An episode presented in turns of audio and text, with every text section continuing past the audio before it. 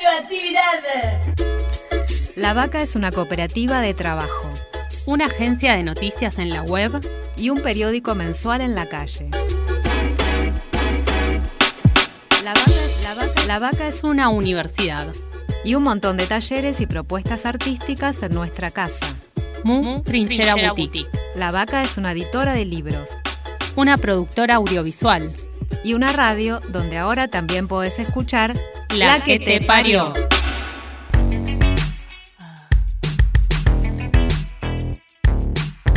Estamos gestando una nueva dirección, criando futuro.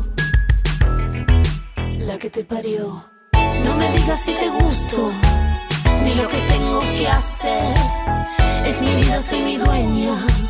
No tengo nada que perder. Ni cuentos de hadas, ni historias de terror. Ni pasión, ni deseo. Arman mi ilusión. Escúchanos, escúchate. De tu voz también sos parte. Un grito de liberación. La que te parió. La que te parió no es un programa de radio, es un grito, que nos reapropiamos las que parimos, las que elegimos no parir y las que no pudimos parir también. Es un programa hecho sobre todo desde el deseo, también desde el dolor, pero con amor. Desde la convicción de que somos la voz de nuestras compañeras asesinadas y tenemos la fuerza de nuestros cuerpos violentados, de que no vamos a reproducir esa violencia, sino que estamos pensando en cambiar el mundo. Es un programa con voces de mujeres, trans, travestis y no binarias, porque para hombres ya está todo el dial. Es un programa semanal que vincula la época con el arte, las crianzas, los deseos y el buen vivir. Es un espacio para reflexionar sobre las nuevas experiencias, voces y acciones que ya están pariendo un nuevo mundo. Otro, Otro mundo. mundo. Es una búsqueda y un montón de preguntas. Es una invitación a conjurar. ¿El futuro será feminista o, no será? o no será. La que te parió. En este nuevo programa de La que te parió, te invitamos a conocer a Claudia Rodríguez, escritora, poeta, actriz y performer, travesti chilena. Claudia nació en un pueblito de casas precarias y juegos en pisos de barro con sus hermanas y sus amigas. Soñaba con ser una niña y tuvo que lidiar con las burlas y la desaprobación. Inyección de aceite, hormonas, nuevo nombre y operación. Así fue naciendo Claudia. Se define feminista y es activista por los derechos travestis. Claudia nos cuenta qué herramientas existen para salir del rol de víctima y qué críticas tiene a los dispositivos estatales. Vení, pasa, te invitamos a escucharla. Rebeldía hoy, Rebeldía hoy. libertad mañana. Libertad, mañana. Bueno, hemos pasado en Chile por un activismo travesti desde victimiza- victimizado, muy afectado por el tema del VIH, em, desclasado eh, y en algunos casos muy confrontacional, em, muy policial. eh, y también entonces eso nos ha permitido que hablemos de la esperanza y de la esperanza del activismo. ¿Qué es lo que nos, que nos hace ser activistas, activistas travestis, transgéneros y transexuales? Eh, em, eh, y que el feminismo nos lleve a, nos permita hablar de la esperanza. Ujú. que, que podría estar presente, pero también por el tema, el, el neoliberalismo, el patriarcado, el capitalismo, hace de que la esperanza y el amor y los afectos sean como banalidades, no sean políticas. Entonces, de alguna manera también eso em, nos- eh, eh, yo creo que es importante po- eh, politizar el amor o que la- eh, hablar de política y amor. Es como la propuesta que podríamos tener el activismo que eh, estamos envejeciendo en la pobreza, en, en- en ninguna posibilidad de movilidad social, en, puro, en puro reclamos y no respuestas o propuestas de feministas de poder enfrentar el futuro. Entonces es como, es como llamar a eso. Vienen por mí es como un poquito llamar a eso. Y está pasando no solamente en Chile, está pasando acá en Argentina.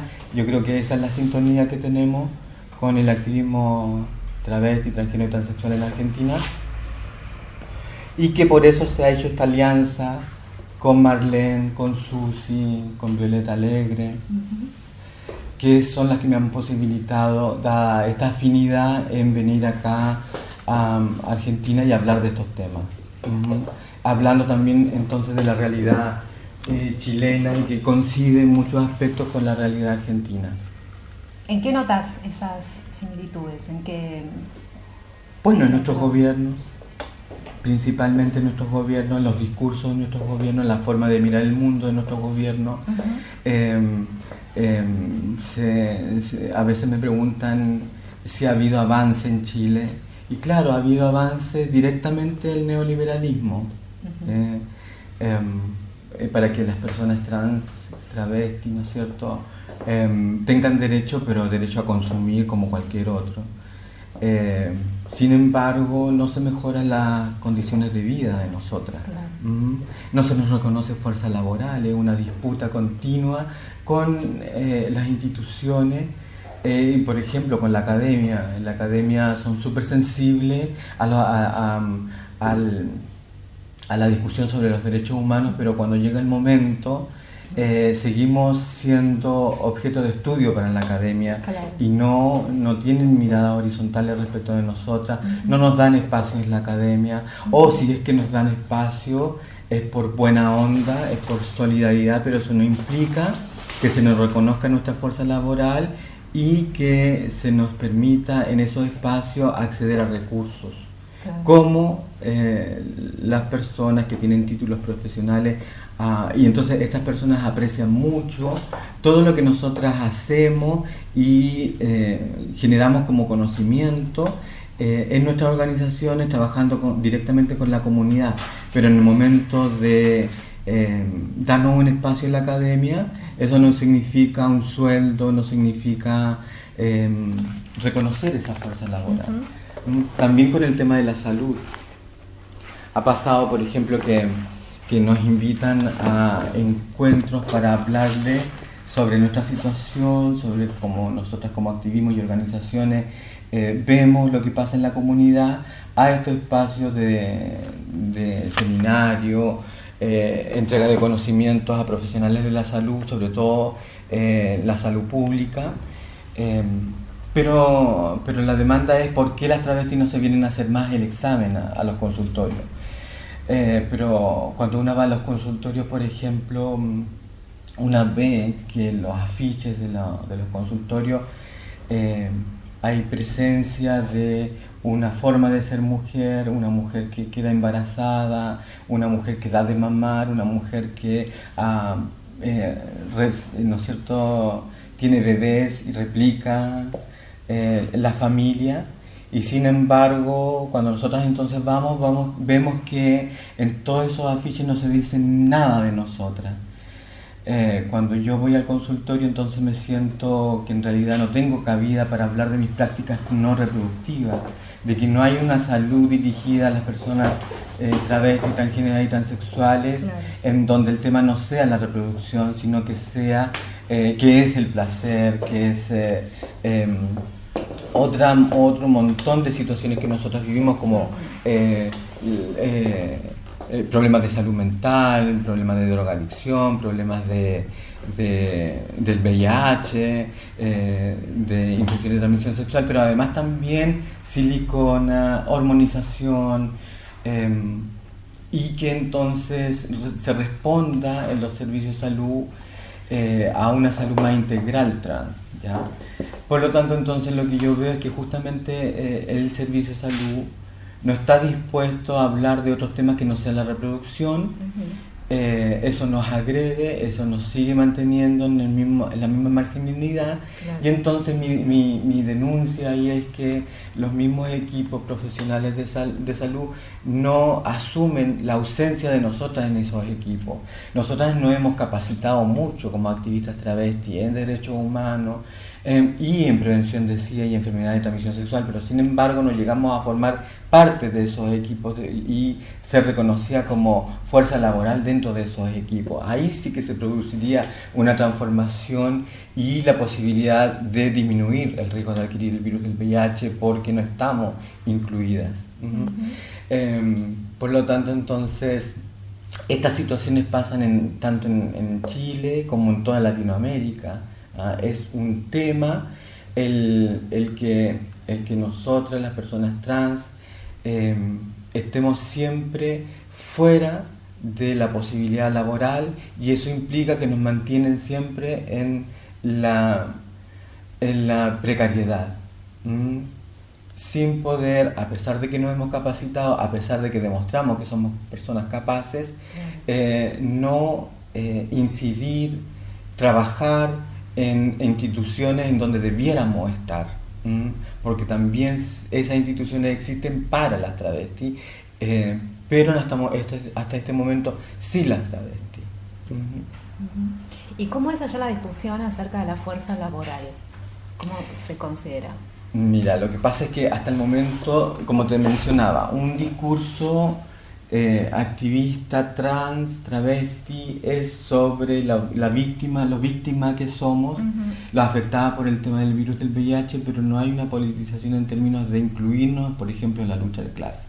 Todas las demandas de la comunidad travesti y trans en Chile tienen que ver con la lucha de clase, necesidad de educación, de mm, trabajo, de vivienda, de salud, ¿no es cierto? Que son las necesidades básicas no están politizadas, ¿ya? solamente desde el tema de lo víctima que somos para el Estado o para el gobierno y, por ejemplo, no hay esta mirada de incluirnos en todas las luchas sociales como eh, en las luchas laborales, en las luchas de los territorios, de los pueblos originarios, eh, de las mujeres, de la violencia hacia las mujeres. hay una tendencia histórica a instalarnos solamente en el tema de lo víctima que somos para el sistema. Atención, spoiler. Tenemos un montón de preguntas y muy pocas respuestas. ¿Cuál es la manera de politizar el amor según Claudia? Su propuesta para escribir cartas de amor. El recurso del abrazo, el fracaso, el resentimiento ¿Cuáles son los métodos para reconstruirse y no dejarse vencer por un mundo hostil? Mira, se mezclan hartas cosas porque por una parte eh, el libro de Marlene, ¿ya? esta teoría travesti que propone, a diferencia de Perlonger, por ejemplo, porque Perlonger decía, eh, no me interesa que me respeten, me interesa que me deseen. revolucionario, ¿ya? antes de escuchar a Marlene, porque, porque justamente respondía a un momento, a una fuerza em, que justamente fue muy sentida para mí cuando yo iniciaba mi, mi activismo, ¿ya? muy confrontacional también, entonces de romper todo. Pero cuando uno escucha a Marlene, ya ahora mis 50 años y más de 20 años de activismo, una ya espera otras cosas, ha pasado una, una situaciones de salud muy importantes que han puesto en riesgo el activismo y mi vida.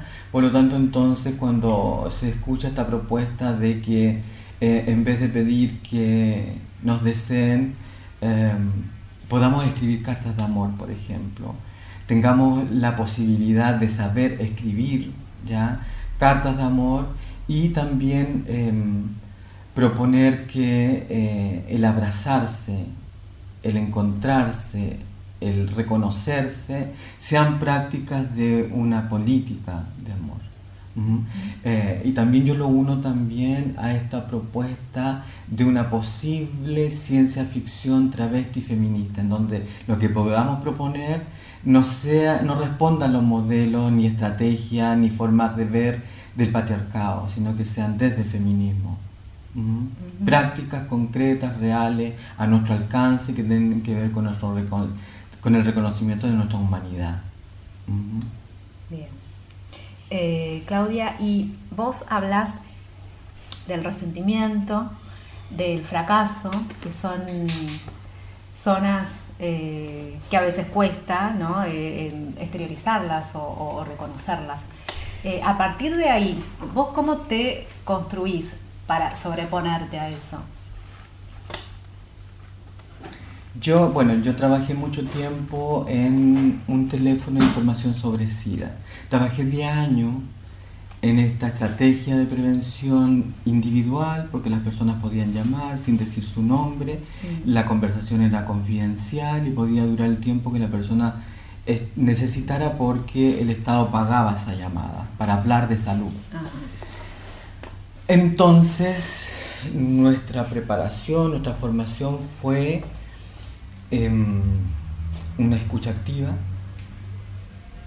eh, fue en donde nosotros no teníamos que eh, eh, hacer juicios de valor a la persona que nos estaba llamando y entregar el máximo de información para que la persona pudiera tomar sus propias decisiones. Esa experiencia me marcó porque hubo llamadas muy claves, por ejemplo, que hablaban de que eh, habían hombres que tenían prácticas sexuales con travestis, pero no se reconocían eh, de otra forma que no fuera la heterosexual. Em, y entonces negaban que sí podían haber hombres que gustaran y amaran a personas travestis. Eso a mí en lo personal lo reflexioné y yo dije, puedo ser amada. ¿Ya? Eh, antes de esa, de esa reflexión yo pensaba de que iba a ser excepcional poder eh, vivir una relación amorosa, vivir una relación de pareja, pero me fui dando cuenta de que la verdad es que lo que ocurre en la realidad es que sí es posible que eso exista, como en las películas, por ejemplo, en donde hay, en la película, por ejemplo, de mm, Mía, en donde ella ah, tiene un... Eh, expresa la capacidad de amor hacia, hacia una niña y también eh, se relaciona amorosamente con sus pares o con una persona gay que la protege. Y también, por ejemplo, la película Una mujer maravillosa en donde se enuncia que el problema es su relación de pareja con un hombre que se muere. Hay otras películas de, temática trans en donde se pasa a llevar el tema, pero, pero es real, por lo tanto entonces en ese sentido yo me hago uso eso a mi favor, esa información a mi favor. O sea, ya nadie me puede decir que yo en algún momento de mi vida no voy a poder, no voy a poder ser amada. Por lo tanto, entonces después con el tiempo me doy cuenta de que nos faltan hombres que nos puedan amar. Eh, y por lo tanto, entonces desde ahí, esa verdad, esa, eh, esa, ¿cómo te podría decir? Esa realidad, eso que nos ha sido tan negado, existe. Por lo tanto, entonces yo comienzo a hablar de eso eh, y me da la fuerza para poder hablar entonces de que eh, con toda mi, monstruosidad, con el haber, el haber transformado mi cuerpo, haber violado a la biología, haber eh, puesto silicona en mi cuerpo, ¿ya? lo que hace que mi cuerpo sea Em, eh, un monstruo, una máquina o, una mezcla, ¿no es cierto? Um, un, cuerpo peor, eh, también un cuerpo mestizo, mestizo eh, también por la tecnología, como dice la Beatriz Preciado o el Beto Preciado. Me da la posibilidad a mí entonces de hablar, eh, eh, el feminismo me da la posibilidad de hablar eh, estos temas para reparar ya como porque el habla, el habla que se produjo en, la atención para la salud de las personas que están en riesgo de adquirir el virus del VIH es sanadora, es reparadora, es reconciliadora y entonces el hablar de estos temas que están debajo de la mesa y sacarlos y plantearlos abiertamente da la posibilidad de que mi comunidad tenga la opción de escuchar y de que le haga sentido para que se pueda reconciliar consigo misma. Eh, entonces a mí hablar de monstruosidad, hablar de, mm, de, pobreza, hablar de, porque lo somos, ¿no es cierto? Eh, hablar de, de, manera desvergonzada va a ser siempre reparador. Había, por ejemplo, ocasiones en donde nosotros trabajábamos al lado de profesionales de la salud, doctoras, enfermeras, matrones, y, y nosotros dábamos atención y la gente entonces nos decía, eh, nos hablaba de penetración, de pene, de poto, y los profesionales a un lado eh, reclamaban porque nosotras hablamos tan groseramente, ¿ya? Entonces hay, em, hay una moral que dice que estas palabras no pueden ser usadas, eh, las niegan, las ocultan, y por lo tanto entonces lo que ocurre es un efecto de represión, de reprimir en las personas cuando se habla sobre todo de salud. Y entonces yo aprendí eso y revierto todo eso. Entonces lo uso a mi favor, hablar de mi monstruosidad, hablar de que justamente soy un cuerpo monstruoso porque decidí hormonizarme y ponerme silicona. Ya eh, sin saber muchas veces el riesgo que estaba corriendo mi vida, eh, pero había un deseo que era, em, que era mío y que eh, me hacía un cuerpo eh, que salía de la norma, eh, pero sí tiene derecho a existir, y sí sobrevive, y sí hace resistencia, y sí a partir de eso puede levantarse un discurso político respecto de eso, respecto de em, eh, la libertad y la autonomía del cuerpo. Si no podemos bailar, no es nuestra revolución. Subí el volumen. Así musicaliza la, que, te, parió. Te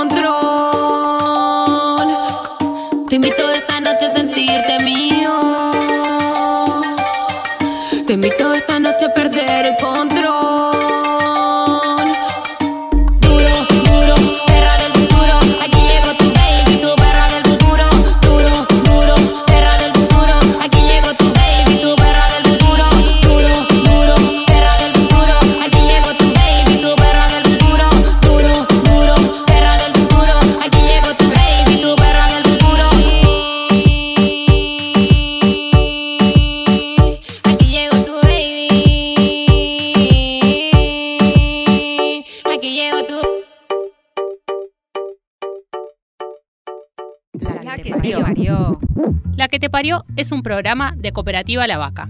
La seguimos en www.lavaca.org.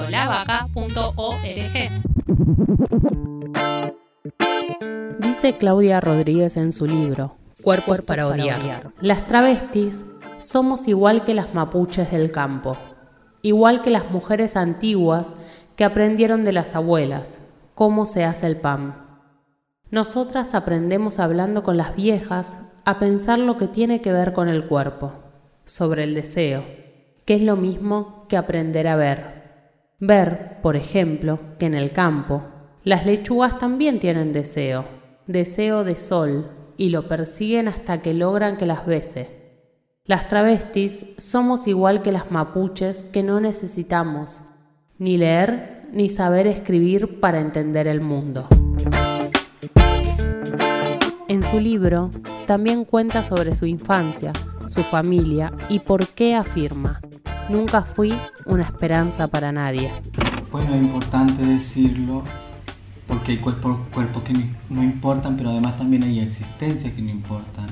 Y yo en este tiempo, a, partir de esta posibilidad que me da el feminismo de, desmenuzar mi biografía, mi infancia, me doy cuenta de que em, en Chile, en el momento que a mí me tocó nacer, em, fue un momento en donde eh, se produjo este, este eh, traslado de mi madre de una región, de un pueblito que, no ofrecía oportunidades de sobrevivir a eh, esta capital que era Santiago, en donde la expectativa era eh, tener una vida mejor. Y sin embargo, mi familia tuvo que vivir allegada, tuvo que vivir mendigando, tuvo que llegar a vivir a un lugar en donde eh, la fuerza laboral era insignificante de, estos, de esta pobre gente que venía desde fuera de Santiago, con estas tradiciones tan, tan añejas, tan poco higiénicas como, como por ejemplo eh, tener un brasero en la casa. Un brasero, yo me acuerdo que mi infancia uno de los olores de mi infancia, el olor a, humo, porque mi mamá se levantaba y prendía inmediatamente el brasero y todo el día estaba la casa humeando. Mi ropa ya estaba, tenía olor a humo. Y entonces se instalaron acá en Santiago con esa costumbre en un lugar en donde se tomaron el territorio y gente de fuera de Santiago, del norte, del sur, se instalaron, hicieron sus propias casas y cada una tenía sus propias costumbres.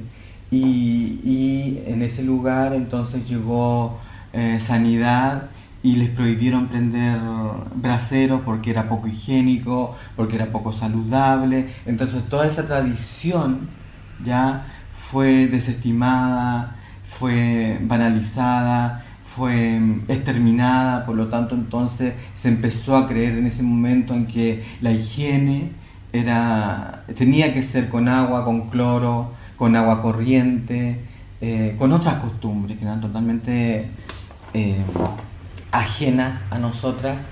Y entonces en ese sentido todo comenzó a tener otro marco teórico y, y en ese contexto entonces eh, no nos habíamos dado cuenta que eh, la vida de mi madre y todas sus, antecesoras eh, eh, no tenían ninguna importancia para el desarrollo de la civilización, para el desarrollo de un Santiago que comenzaba recién a, construirse, porque nosotras vivíamos en, lugares que eran pampa, que eran tenían árboles frutales, en donde corría un río, en donde no habían caminos, ¿ya? Eh, y ese lugar, en ese lugar yo jugaba, eh, pero todo eso con el tiempo fue desapareciendo, se fueron construyendo eh, calles y además también se fue construyendo un cableado, ¿ya? y el agua corriente. Entonces se nos invadió con esa modernidad para que los pobres fueran más sanos. O sea, antes de eso también se dice que había una gran mortandad de niños nacidos. Mm. Eh, eh, entonces había una política de higienizarlo todo eh, y por lo tanto entonces en esta, ahora que estoy vieja, analizo eso y digo, en realidad nuestras vidas no valían un peso. ¿ya? teníamos que dejar de ser lo que la tradición decía para construirnos en, en en obreros obedientes, en soldados, ya sin ninguna posibilidad de tener una autonomía. En ese juego ya yo me percibo hoy que fui eh, una infancia que en realidad no tenía, no tenía proyecto, ¿ya? que la mirada de, mundo no em, reconocía que una existencia tan marginal pudiera sobrevivir y pudiera llegar a ser, por ejemplo, una persona universitaria o una activista o, una filósofa o una persona que pensara, que generara conocimiento, no. No daban un peso ni por, ni por las mujeres antes de mi madre, ni por mi madre, ni por mí. Todo eso pienso, todo eso pasa por mi cabeza. ¿Y cómo fue crecer en dictadura? Bueno, eh, eh, el discurso de mi mamá era eh, lleguen temprano a la casa porque eh, el toque de queda, vivíamos como una situación de, estado, ¿cómo se dice? Sitio. Estado, de sitio. Estado de sitio, mm. en, un contexto sitiado. porque mi madre, porque mi padre salía a trabajar temprano y veía que en el camino a su trabajo habían, se encontraban cuerpos eh, la ciudad amanecía con cuerpos baleados en la calle. Eh, por lo tanto, entonces había mucho terror a que eso le pasara a alguien de la familia, a mis hermanos grandes, que de repente se desaparecían porque se iban a jugar fútbol eh, y se demoraban en llegar. Entonces, en mi casa, mi mamá no podía respirar del miedo a que alguno de ellos estuviera muerto, de que mi papá se demorara en llegar y, y lo hubieran matado. Entonces yo crecí con ese discurso, con esa voz, con ese susurro, que era el miedo, el miedo, el miedo. Em, y no me había dado cuenta que era miedo, yo pensé que era natural, entonces justamente ahora eh, pido mucho perdón, pido mucho disculpa, pido... Eh, me sorprendo de cosas que me pasan y que yo nunca imaginé que podrían pasar porque una eh, tiene esa historia de Em, de, de, precariedad, de, em, de tener que necesitar lo mínimo, de tener que asumir, em, vivir con poco, incluso vivir sin cariño, eh, que la violencia sea tan normal y natural y que de repente nos encontremos que en nuestras situaciones laborales, por ejemplo, alguien nos trate mal no tengamos eh, repertorio para decir esto está mal. ¿ya? Llega a la que te parió el momento de crianzas. El micro radial conducido por Susy Shock que nos acompaña programa a programa. A ver qué nos cuenta Susy hoy. Vení, subí el volumen. Radioactividad. Es Crianzas. Un programita que intenta eso de crecer en toda la diversidad. Dale. Mi nombre es Susy Shock y como dijo mi abuela Rosa la Tucumana, buena vida y poca vergüenza. Dale. Y como dijo mi amiga la Loana Perkins, en un mundo de gusanos capitalistas hay que tener coraje para ser mariposa. Crianzas, crianzas. Dale. Una producción de Cooperativa La Vaca para que tus alitas no crezcan más rotas.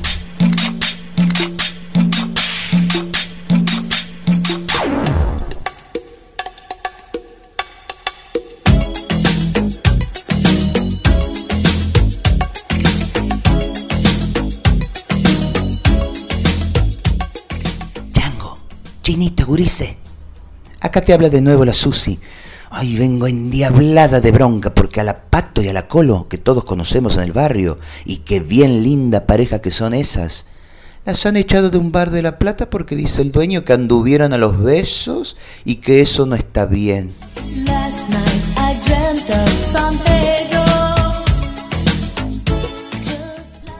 ¿Y a qué quieren que anden esas dos y entre otras cosas son lindas porque se aman como a pocos acá en el barrio he visto? Ahora resulta que les molesta un beso, dos besos, tres besos.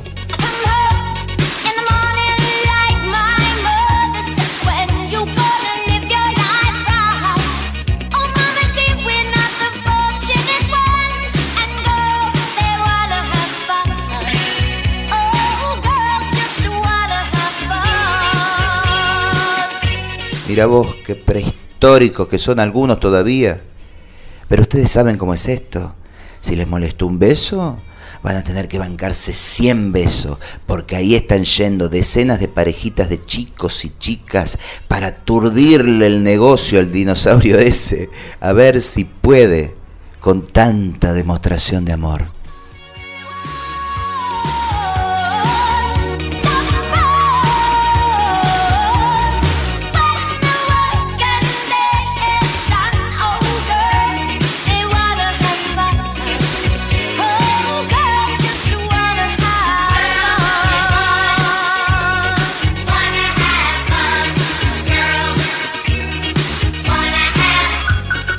Abrazo y beso de tía Traba. Crianzas. Buena vida y poca vergüenza. Dale. Buena vida y poca vergüenza. Esto fue Crianzas. Escúchalo en www.lavaca.org. Dale.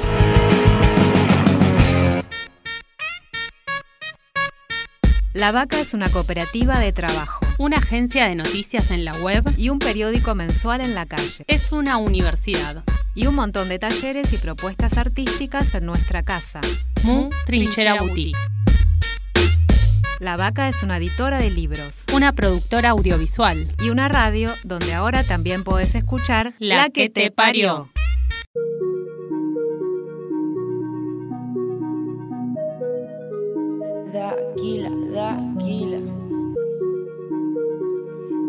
dick got beats.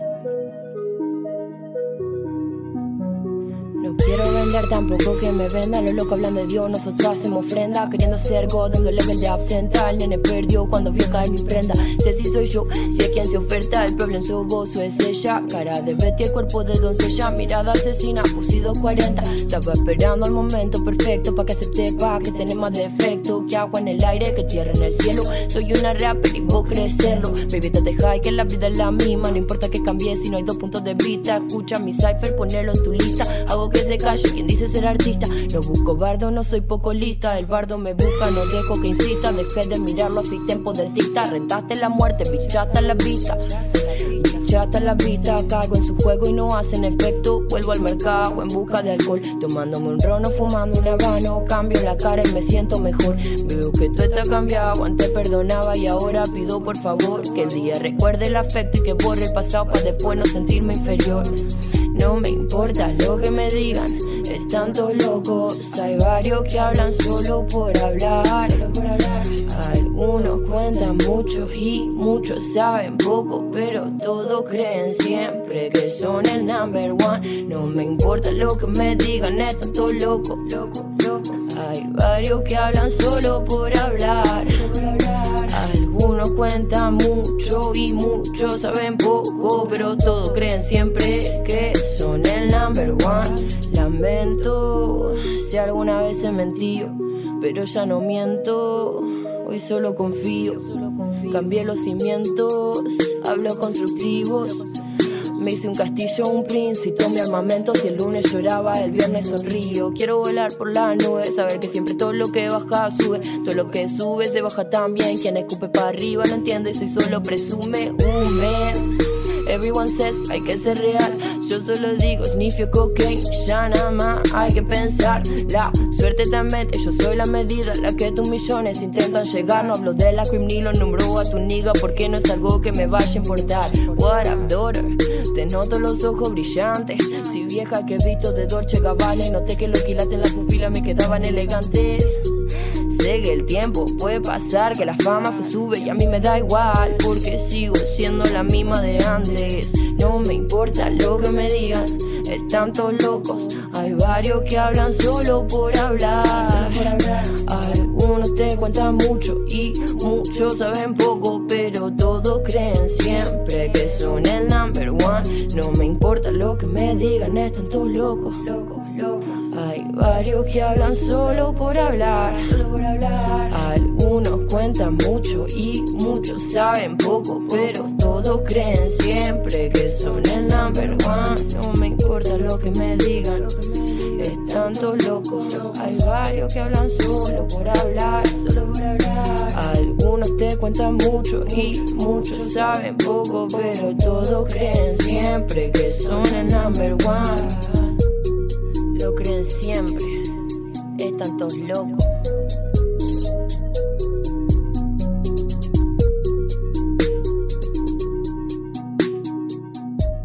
Claudia no sabía que tenía derechos, ni cómo defenderse. Fue aprendiendo a medida que conectaba con el feminismo. ¿Cómo fue surgiendo esa conciencia de autodefensa que también incluye a sus compañeros? Bueno, fue una toma de conciencia después de haber hecho un año de diplomado de género, en donde, por ejemplo, lo más importante para mí fue que cuando nos planteaban alguna autora, íbamos a su biografía.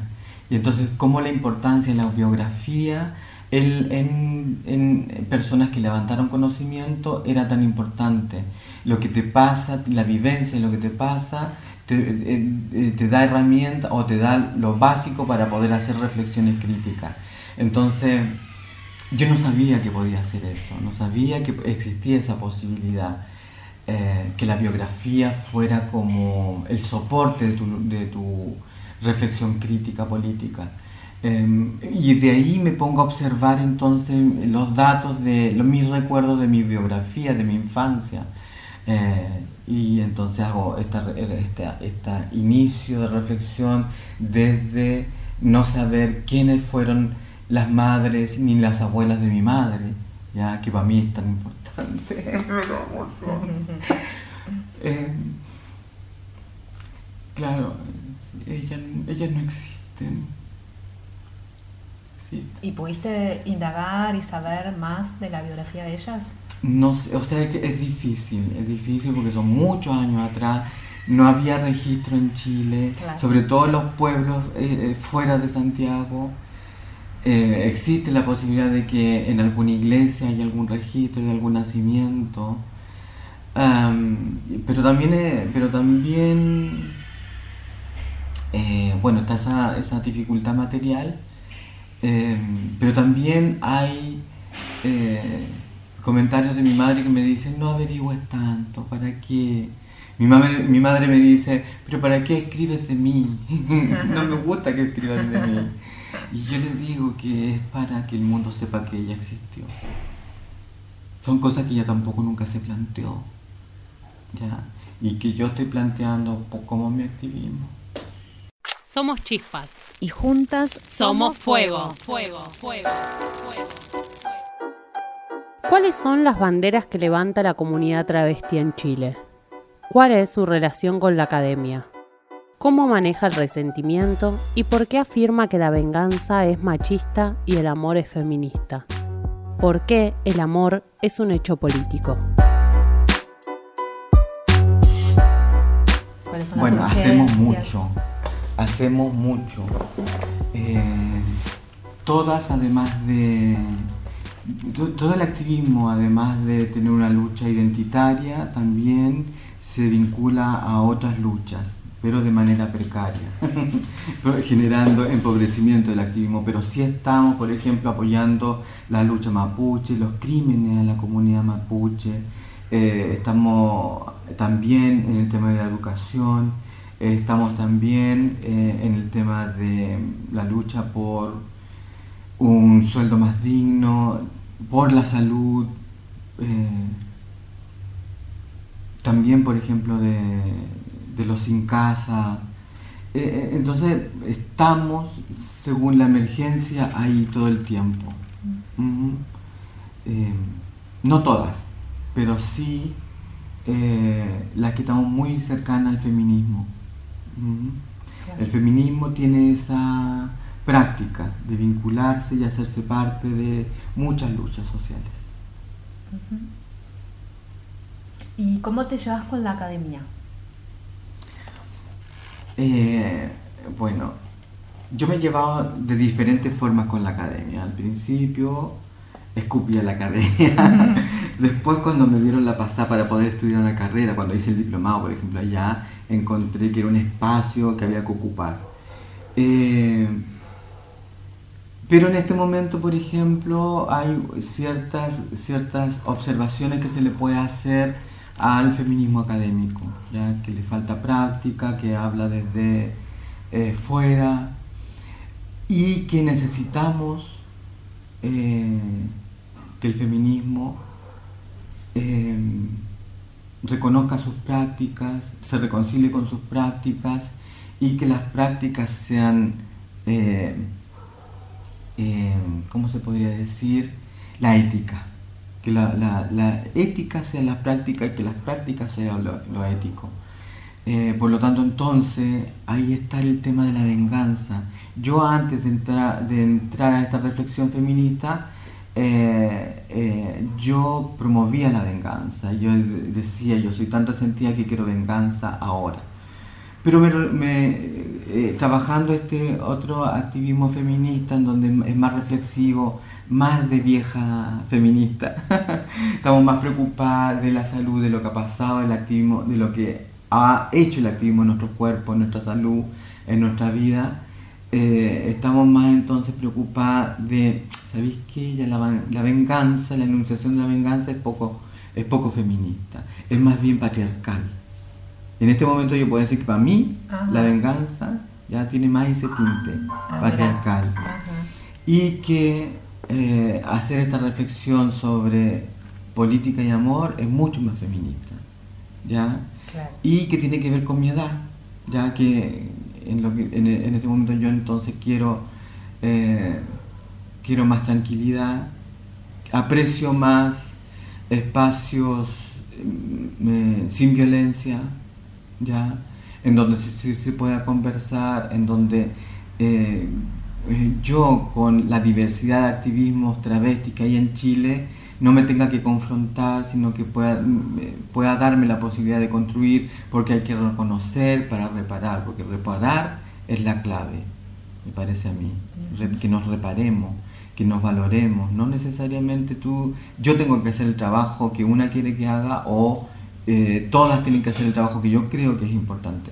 No, la experiencia me ha demostrado que no que cada una aporta de que no hay un movimiento travesti, transexual, sino que hay una diversidad de movimientos, y que eh, en el momento, em, eh, en un momento clave, habrá la posibilidad de que nos podamos manifestar para eh, llegar a transformar algo. Así se expresa Claudia, desde una práctica feminista, superar las adversidades, sensibilizar el activismo, proponer una ética basada en la horizontalidad y la reciprocidad, imaginar el deseo, reconocerlo, sentirlo en el cuerpo.